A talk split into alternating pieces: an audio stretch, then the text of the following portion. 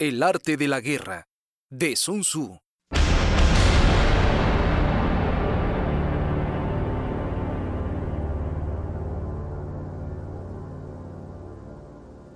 Capítulo 1. Aproximaciones.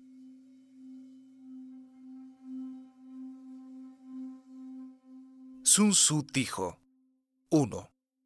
La guerra es un asunto muy importante para los gobiernos.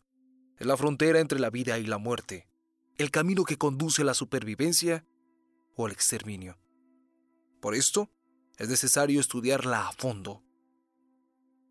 Li Chuan. Las armas son instrumentos de mal agüero.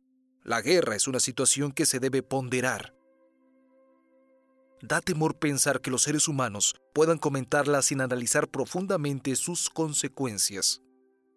2. Considérala en función de los cinco factores fundamentales y compárala con los siete elementos que se enumeran lista abajo. Así, valorarás los datos esenciales. 3. El primero de estos factores se refiere a la influencia moral. El segundo, a las condiciones de la atmósfera. El tercero, a lo abrupto del terreno. El cuarto, al mando. Y el quinto, a la doctrina. Chang Yu, el orden de numeración que líneas arriba se indicó, es totalmente claro. Cuando entran en acción las tropas para castigar a los culpables, el Consejo del Templo considera antes que nada la generosidad de los príncipes y la confianza de los pueblos. Luego, la oportunidad de la estación y finalmente, las dificultades topográficas. Después de haber discutido profundamente estos tres puntos, se elige a un general para que dirija la ofensiva.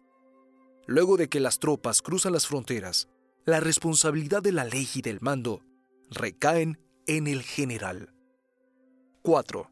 Según yo, influencia moral significa que el pueblo esté en armonía con sus gobernantes, pues sólo así lo seguirá a la vida y a la muerte, sin miedo de poner en peligro su existencia. 5.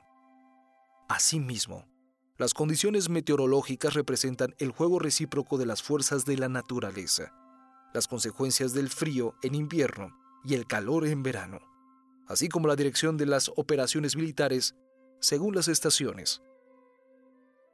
6. Por terreno, entiendo la distancia y facilidad o dificultad con que se deben recorrer, así como la naturaleza despejada o angosta de éste y las oportunidades de vida y de muerte que tienen.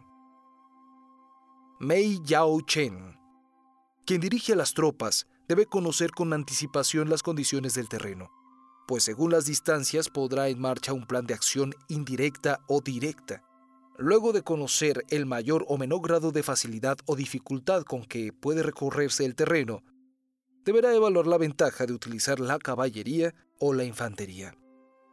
Conociendo en qué lugar del terreno se ensancha y dónde se hace angosto, podrá calcular la cantidad de elementos que empleará. Si sabe con anticipación dónde se efectuará el combate, conocerá en qué momento se deberán agrupar o dividir los elementos. 7. Autoridad significa que el general deba contar con sabiduría, equidad, humanidad, coraje y severidad. Li Chuan. Estas cinco características las debe tener el general. De ahí que el ejército lo llame el respetado. Tu. Si el general cuenta con sabiduría, podrá conocer los cambios de las circunstancias y desempeñarse con diligencia. Si es justo, sus hombres tendrán la seguridad de la recompensa y del castigo. Si es un ser humano, amará a sus semejantes, los hará partícipes de sus sentimientos, apreciará su trabajo y se preocupará de sus problemas. Si no es cobarde, logrará el triunfo discerniendo, sin dudarlo, el momento justo. Si es enérgico, sus tropas serán disciplinadas, porque temerán al castigo. Xian Su dijo, si un general no es valiente, no podrá aclarar sus dudas y planear grandes proyectos. 8. Por doctrina, entiendo la organización, autoridad, promoción de los oficiales al rango que por méritos propios les corresponde, la vigilancia de las vías de aprovisionamiento y atender las necesidades fundamentales del ejército. 9. Cualquier general ha oído hablar de estos cinco puntos. Quienes los dominen, triunfarán. Los que no, serán derrotados. 10. Cuando elabores un plan, compáralo con los elementos siguientes y analízalos conscientemente. 11. Si eres capaz de asegurarme que soberano cuenta con la mayor influencia moral, ¿cuál comandante en jefe es el más efectivo? ¿Qué ejército cuenta con las ventajas meteorológicas y topográficas? Además de que respeta totalmente los reglamentos y ejecuta invariablemente las instrucciones si me dices quién tiene las tropas más devastadoras. Chang Yu, carretas sólidas y caballos veloces. Armas aceradas y tropas valientes, de tal manera que se emocionen al redoble del tambor, que los incita al ataque, que se enfurezcan con el sonido del gong que les señala la retirada. El que esté en esta situación es fuerte como un roble. 12. ¿quién cuenta con los oficiales y soldados mejor entrenados? Tu Yu. Por lo anterior, el maestro Wang dice, si los oficiales no cuentan con un eficaz entrenamiento, estarán inquietos y tendrán dudas durante el combate. Si los generales no han recibido una formación íntegra, vacilarán interiormente cuando estén frente al enemigo. 13. ¿Y quién atribuye las recompensas y las sanciones con mayor discernimiento? Tumo. No hay que excederse en ningún sentido.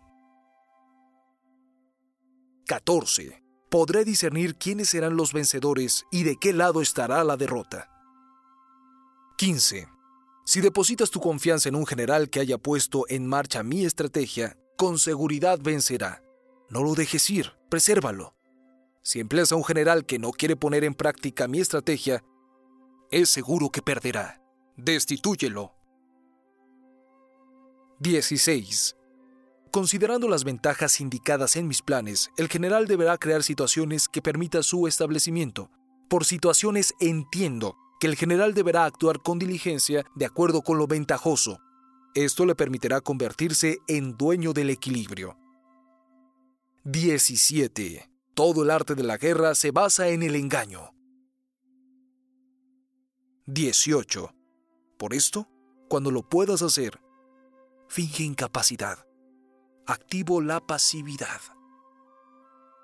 19. Próximo, haz creer que te encuentras muy distante. Alejado, que está cerca. 20. Ofrece una carnada a tu enemigo para que caiga en una trampa. Simula que te encuentras en un gran desorden y sorpréndelo.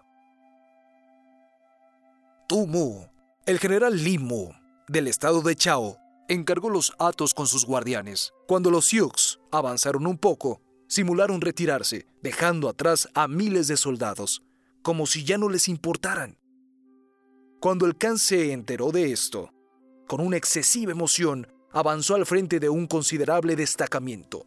Limo puso a la mayoría de sus hombres en formación de combate en flanco derecho y en el flanco izquierdo. Después, atacó con exagerada ferocidad y súbitamente mató a más de 100.000 aguerridos jinetes unos. 21. Cuando se concentre, prepárate para combatir contra él. Evita atacar su flanco más fuerte. 22. Fastidia a su general y confúndelo. Li Chuan. Si el general está enfadado, puede ser derrotado con facilidad. Su carácter es inestable. Chang Yu. Si el general del ejército enemigo es terco y fácil de colerizar, insúltalo. Procura que se enfurezca para que se concentre y se lance alocadamente contra ti sin un plan. 23 da a pensar que estás en inferioridad de condiciones para que estimules su soberbia. Mu. En los últimos días de la dinastía Qin, Tun, de la tribu de los Xian'un, estableció su dominio por primera vez. Los Hu del Este tenían una gran fortaleza y enviaron emisarios para dialogar. Dijeron, queremos adquirir el caballo de Mili de Tumua. Motun preguntó a sus consejeros, quienes comentaron, ¿El caballo de Mili? ¿El objeto de mayor valor de esta nación? No lo vendas. Motun contestó, ¿por qué negar un caballo a mi vecino? Y mandó el animal. Poco después, los Hu del Este mandaron delegados, quienes expresaron, Queremos tener una de las princesas del Khan. Motun ahora preguntó a sus ministros. Con gran cólera, ellos dijeron, los Hu del Este son descarados, pues ahora se atreven hasta pedir una princesa. Te pedimos que los combatas. Motun contestó, ¿de qué manera se podría negar a una joven a un vecino? Y les envió a la princesa.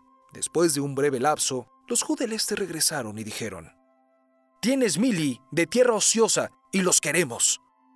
Motu preguntó a sus consejeros. Algunos dijeron que podían entregarla.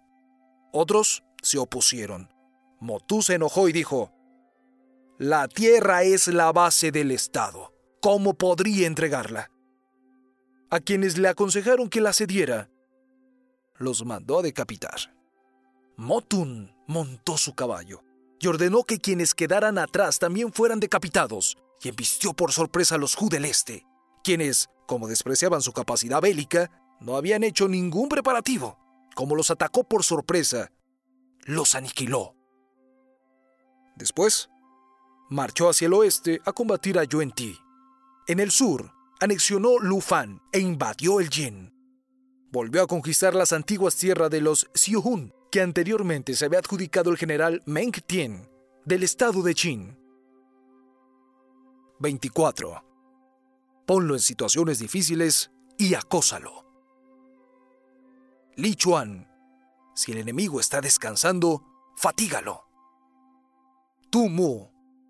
En los últimos días de la segunda dinastía de los Han, luego de que Cao Cao derrotó a Liu Pei, este último huyó hacia Yuan Shua, que avanzaba con sus hombres a encontrarse con Cao Cao.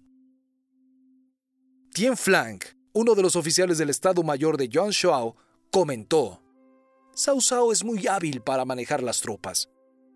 No se puede avanzar hacia él sin tomar previsiones.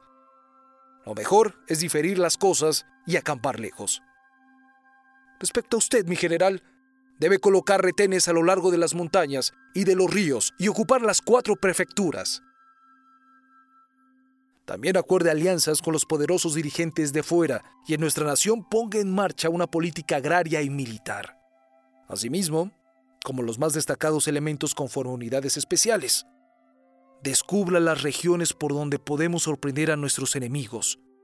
Continuamente realice salidas, provoque un gran alboroto en el país localizado hacia el sur del río. Cuando se dirija a recorrer a la derecha, ataque el flanco izquierdo. Cuando vaya a auxiliar a la izquierda, Combata a la derecha. No permita que nuestros enemigos respiren. Hágalos huir constantemente de una región hacia otra. Pero si rechaza esta estrategia triunfadora y, en su lugar, decide arriesgarlo todo en un solo combate, cuando se arrepienta, será muy tarde. Yuan Shao no puso en práctica esta recomendación, por lo que fue derrotado. Si se encuentra unido, divídelo. Chang Chu clava una estaca entre el soberano y sus ministros. Pero si no puedes, ponlo en contra de sus aliados. Crea entre ellos sospechas mutuas, de tal forma que en ellos haya dudas. Así lograrás conspirar contra ellos. 26. Atácalo por su lado más débil y retírate por donde menos piense. Ho Si Li Qing, de la dinastía de los Tiang, propuso 10 puntos para atacar a Xiaoxian, por lo que fue encargada la total responsabilidad de dirigir los ejércitos. En el octavo mes, concentró sus fuerzas en Kuei-chou. Como en otoño llovía arduamente, el Yangtze se desbordó y los caminos que cruzaban los tres desfiladeros estaban intransitables. Pero lo que Xianxi estaba seguro de que Lin Qin no se acercaría a él. En consecuencia, no puso en práctica ninguna prevención.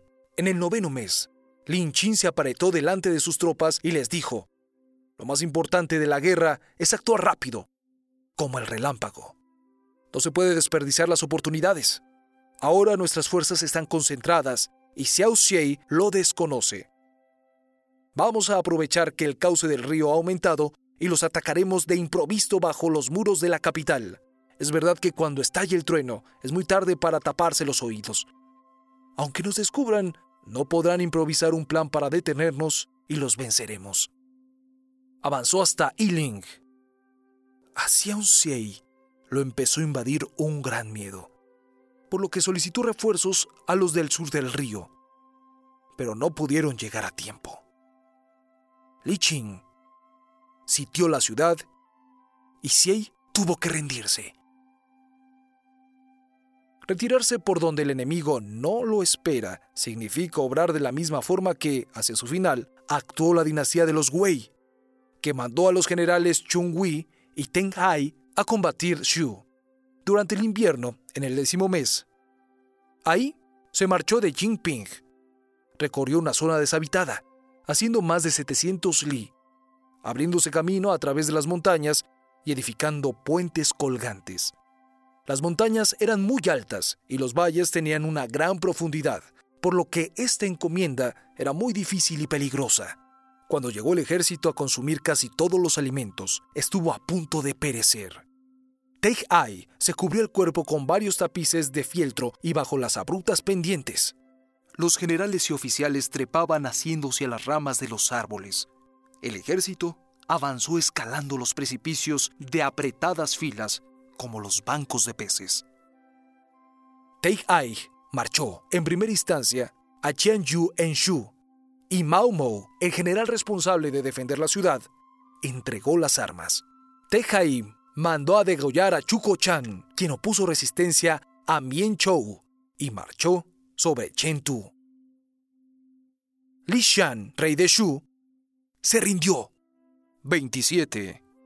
Estas son para la estrategia las claves para conseguir el triunfo. No se puede anticiparse para resistirlas. Mei Chao Chen.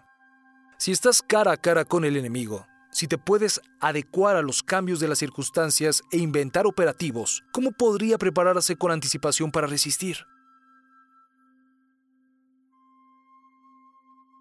28.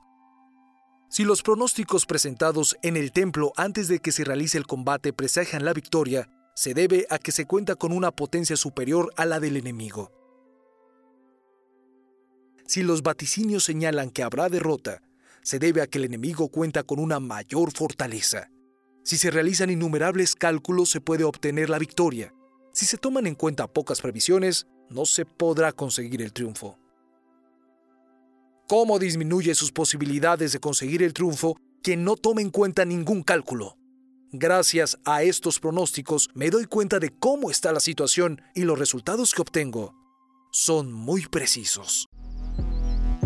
Yo soy Gabriel Dubois y toda esta corriente que estamos creando lleva como título el elogio al autoboicot, con el único objetivo de despertar a las mentes que nos ayuden en la guerra tiene dormida a las mejores conciencias, a las mejores mentes de este plano de existencia. Escucha los demás episodios de este podcast. Estoy seguro que encontrarás un baño de luz.